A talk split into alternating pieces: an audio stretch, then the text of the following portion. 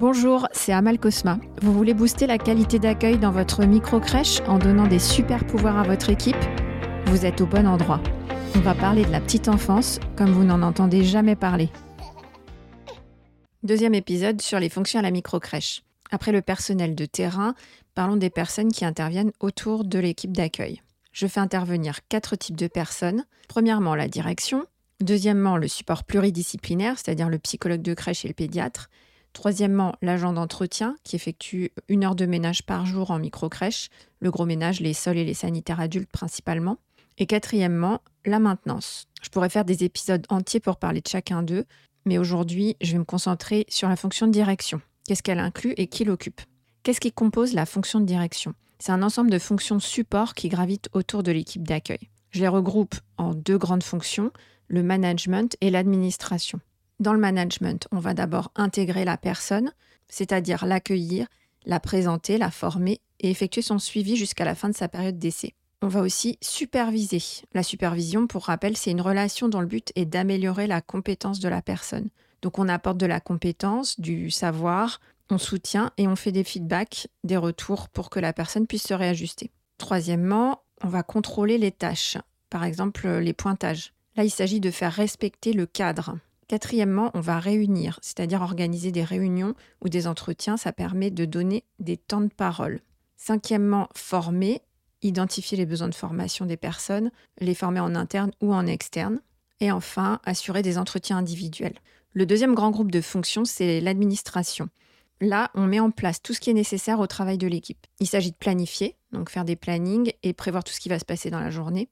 Préparer et imprimer les documents de section dont l'équipe a besoin pendant son travail dans la journée, suivre des stocks, effectuer des commandes et réceptionner des commandes, prendre des rendez-vous avec les familles, les intervenants ou les prestataires.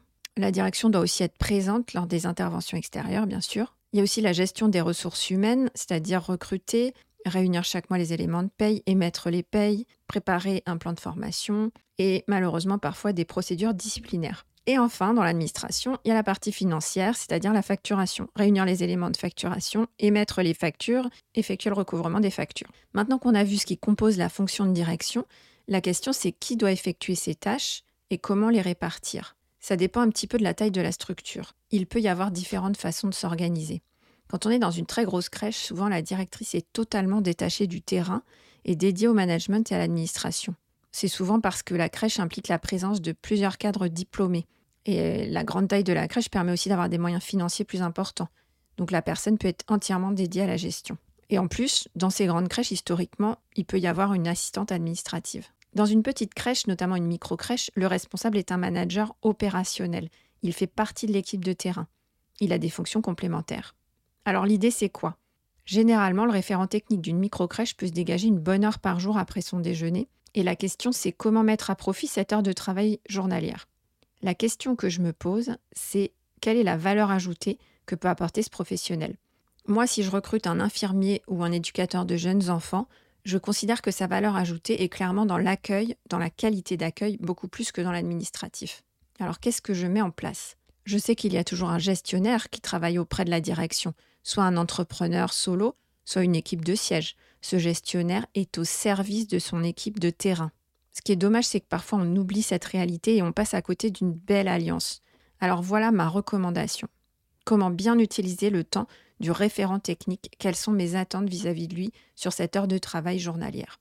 Du côté du management, en général, le référent technique de microcrèche a besoin d'un temps pour apprivoiser ses fonctions. Donc, je vais lui demander d'effectuer euh, le management, mais avec un support pendant plusieurs mois sur chaque point. Je vais effectuer par exemple les entretiens de recrutement avec lui, le temps qu'il se les approprie. Ensuite, pour les aspects administratifs, je vais lui demander de s'occuper de tout ce qui est en relation directe avec le terrain, parce que c'est lui qui a les informations et la maîtrise des données. J'éviterai par contre de lui demander tout ce qui peut être fait au siège par une personne plus qualifiée je me pose toujours la question de sa valeur ajoutée. Si je prends l'exemple de la facturation, c'est la directrice qui connaît les éléments de facturation, c'est-à-dire les présences des enfants, les absences, les dates d'adaptation qui ont été réellement effectuées. Donc elle les réunit et elle les transmet à la personne qui facture. En général, c'est soit en les notant dans un logiciel ou dans un tableau Excel. Par contre, facturer et relancer les familles, ce n'est pas une bonne idée. Ça va brouiller les dans sa relation au public accueilli et ça va la déranger de son travail. On va perdre de sa valeur ajoutée. Dans le même esprit, si on prend l'exemple des payes, la directrice doit contrôler les éléments de paye, c'est-à-dire les pointages des salariés. Est-ce que leurs heures supplémentaires sont justifiées? Mais en général, il vaut mieux faire une double vérification au siège par une personne qui peut analyser des données avec plus de distance.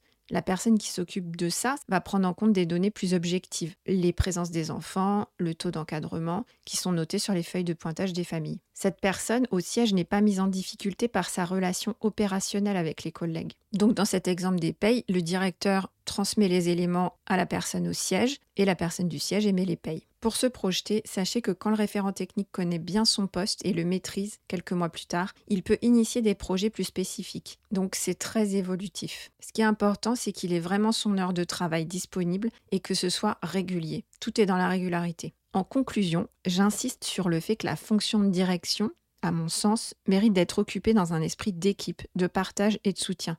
Et ça dans les deux sens, c'est-à-dire le gestionnaire se met au service de son équipe, mais c'est aussi au directeur de savoir exprimer ses besoins, ses points forts et ses difficultés, et à quel moment il a besoin de soutien, sur quel dossier. Les personnes au siège ne peuvent pas deviner. Alors exprimez-vous. Faites alliance, on a tous un intérêt commun. Et pour ceux qui n'ont pas écouté les épisodes dans l'ordre, c'est le sujet de l'épisode 2 du podcast. Écoutez-le. Si vous avez aimé cet épisode, pensez à vous abonner à la newsletter et donnez-moi une note 5 étoiles pour soutenir ce projet. À bientôt!